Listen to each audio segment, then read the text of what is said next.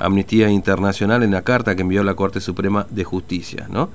Eh, a siete meses de la declaración de emergencia sanitaria a causa del COVID, Amnistía Internacional solicitó a la Corte Suprema que intervenga para garantizar que se dé una respuesta urgente a las de más de 7.500 personas que no pueden ingresar a la provincia. El pedido fue realizado en el marco de dos acciones judiciales que están bajo estudio en el, en el máximo tribunal y que está a la espera, por supuesto, de resolución. Bueno, ayer en la Cámara de Diputados, un poco en sintonía con esto, hubo un debate larguísimo, casi cinco horas, respecto de, bueno, aprobar este, un proyecto de ley presentado por los diputados Vera, Samaniego y este, Janina Infran, eh, para establecer con rango de ley la política sanitaria a nivel provincial. Eh, hubo una manifestación, inclusive afuera, eh, diputados de la oposición votaron contra este proyecto eh, y está en línea con nosotros el diputado Ricardo Carabajal, de la Unión Cívica Radical.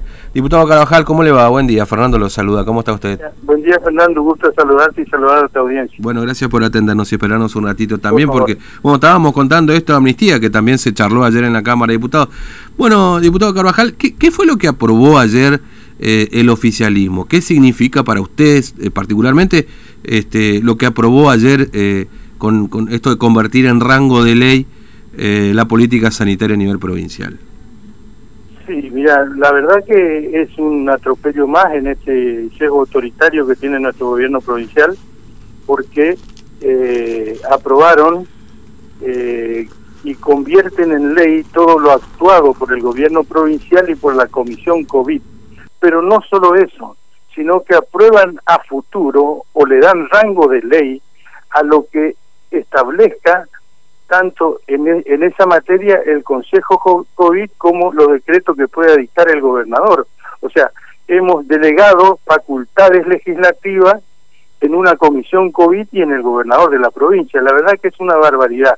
Eh, nuestro artículo 29 mm. de la Constitución Nacional tiene establecido que eh, son eh, traidores a la patria los que eh, deleguen las facultades legislativas. Esto está prohibido por nuestra Constitución Nacional y también por nuestra Constitución Provincial. La verdad que eh, es un atropello más. Y no conforme con eso, en el artículo tercero, eh, reafirman, el, reafirman la, la jurisdicción o el, la potestad provincial de, de entender en las cuestiones sanitarias. Eh, esto seguramente, o no entendemos para qué, porque eso está establecido en la constitución provincial, seguramente eh, pretendiendo marcarle la cancha a, la Corte Suprema que tiene que decidir si hay conflicto de, de, eh, competencia entre el juzgado federal y el, Superior Tribunal de Justicia, que realmente hace pocos días ha sacado un, eh, ha, planteado esta cuestión de competencia al juzgado federal que le ha rechazado. Mm. Eh, ahora, usted, digamos, esto eh, claramente no es el debate en cuestión, digamos, ¿no? Es decir, porque el gobierno provincial o, los dirigentes del gobierno provincial plantean como un ataque a la cuestión sanitaria o a la política sanitaria implementada, lo que pasa con las decisiones que toma el, el juez federal Carvajal, ratificado además por la Cámara de Apelaciones de Resistencia, cuando en realidad el problema Carvajal entiendo que es el tema varado, ¿no? Claramente el, el gobierno provincial pretende eh, poner un límite al juzgado federal y eso tiene que hacerlo en los estrados del juzgado, apelando esas medidas y, planteándolo en el lugar que corresponda, que saque una ley, eh, la legislatura no le va a cambiar la vida a nadie, no le cambia la posición ni a un juzgado, ni a, ni a la Cámara, ni a la Corte Suprema, ni a nadie.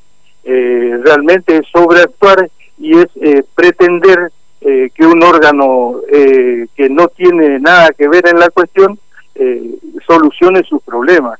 El, el tema es la imposibilidad, la incapacidad que ha tenido este gobierno de poder solucionar el problema del ingreso a nuestra provincia. Somos la única, la única provincia en el país que tiene este, estos problemas de ingreso con sus propios hijos, con sus propios formoseños. Yo hablaba de anoche de la de lo que es el destierro.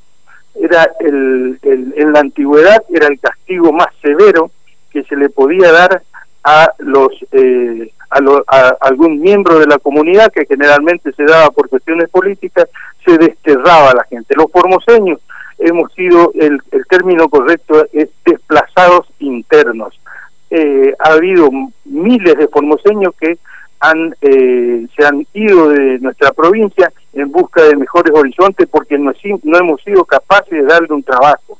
Han ido a buscar eh, mejor suerte en otros lugares y ahora eh, cuando cuando viene mal la cosa, cuando pierden su trabajo, el último refugio es su familia. Hola. Eh, eh, hola, sí, lo estoy escuchando. Eh, justamente. El último refugio es su familia y vienen a eso y resulta que encuentran un gobierno insensible que los deja a la vera de la ruta, que los deja fuera de su provincia. Decía yo, no hay nada más importante para un formoseño que su familia, que mm. su terruño. Mm. Ahora, diputado Carvajal, una, una, uno de los argumentos por el que se sostiene justamente este programa de ingreso ordenado es, es un dato real y cierto que tiene que ver con, bueno, la, la la poca cantidad en todo caso de contagios y una sola muerte, digamos, que tiene Formosa hoy. Eh, esto también me parece que es una, una materia que es reconocible para el gobierno provincial, es decir, es un dato que por supuesto e, es importante. Em, ahora, el tema es cómo se resuelve el tema de los varados, porque en definitiva, eh, como usted dice, son formoseños, vienen a buscar su refugio, han tenido problemas, pero eh, también es cierto que este, ¿Cómo se resuelve esta cuestión tomando en cuenta que existe la posibilidad real de que finalmente digamos, podía existir algún contagio, como, como en el ingreso ordenado, pero también con el tema varado, es decir, en definitiva... Pero, pero, se olvida el gobierno provincial que ellos mismos trajeron del el primer contagiado de acá. Eh, se dio en uno de los centros de aislamiento mm. eh, que nuestro propio juez federal le había dicho que no estaban preparados y que eh, no, no reunían las condiciones adecuadas trajeron una, una médica y contagiaron a un montón de formoseños. Entonces, eh, lo que tenemos que buscar es la mejor, porque eh, es una falacia, es una mentira que se contrapone la vida y nosotros somos los personeros de la muerte. Les pedí por favor que dejen de acusarnos de ese tipo de barbaridades, porque eh, mm. no se contrapone una cosa con la otra. Tenemos que dar cobijo a nuestros hermanos formoseños, también son formoseños y necesitan ingresar y necesitan volver a su domicilio y están eh, en, en, situación de, de, indefensión. Entonces tenemos que, que no se contraponen los derechos mm. humanos, no se contraponen, se suman. eh, tienen derecho también, tenemos derecho todos los conoceños. Mm. Entonces, eh, el querer decir que nosotros ponemos en riesgo, no, nada más alejado de la realidad. Nosotros queremos que ingresen con todos los protocolos necesarios, con todo el cuidado posible y puede que haya algún ingreso como le sucedió a ellos, puede que haya que, que haya algún contagiado y bueno, tendremos que aislarlo, tendremos que tener eh, la atención necesaria y, y, encargarnos de que no de que no se propague por la provincia, pero eh, no se puede dejar a nuestros hermanos eh, mm. tirados a la deriva. que Formosa tenga 190 casos que tenga una sola persona fallecida. Eh, ¿A quién se le debe esta, estos números? Digamos que no, no digo hablar de un éxito, pero sí en definitiva es la provincia con menor cantidad de contagios y muertos. Es, es, es un sistema de salud, como dice el gobierno provincial, eh, óptimo. Digamos, ¿qué se debe? ¿Qué explicación le da a usted? el sistema de salud está lejísimo de ser óptimo. Cuando empezó la pandemia, nosotros por, por, por responsabilidad política, por no traer zozobra a la sociedad, no lo decíamos, pero en la provincia de Formosa el sistema de salud estaba colapsado antes de que comience la pandemia. No había una sola cama de terapia intensiva, estaban todas ocupadas. Eh, nosotros que tenemos responsabilidad política, no hay un solo diputado que no haya recibido el llamado de algún ciudadano de la provincia pidiendo por favor que le consiga una cama de terapia intensiva antes de que esté la pandemia. Mm. Yo entiendo lo celoso y lo cuidadoso que tenía que ser el gobierno porque esto iba a ser un desastre si al comienzo de la pandemia había algún contagiado porque no iba a tener posibilidad de ser atendido. Pero han pasado ocho meses, han pasado ocho meses y ahora debe estar preparado el sistema de salud. Y no es una cuestión solamente de nuestro de los protocolos aplicados, es una cuestión muy compleja el, el hecho de la cantidad de infectados y Mm. fallecidos que tenemos en la provincia. Son muchísimos factores los que intervienen, no solo el, el sistema el, el- el sistema aplicado, sino que el respeto de la gente, eh, y también el, el, el hecho de que en nuestra provincia no hay grandes aglomeraciones, no hay no hay lugares eh, donde estemos muy hacinados como las- las grandes ciudades. Pero bueno, Sí. eh, es también, y hay que reconocerle, es también eh, los protocolos aplicados.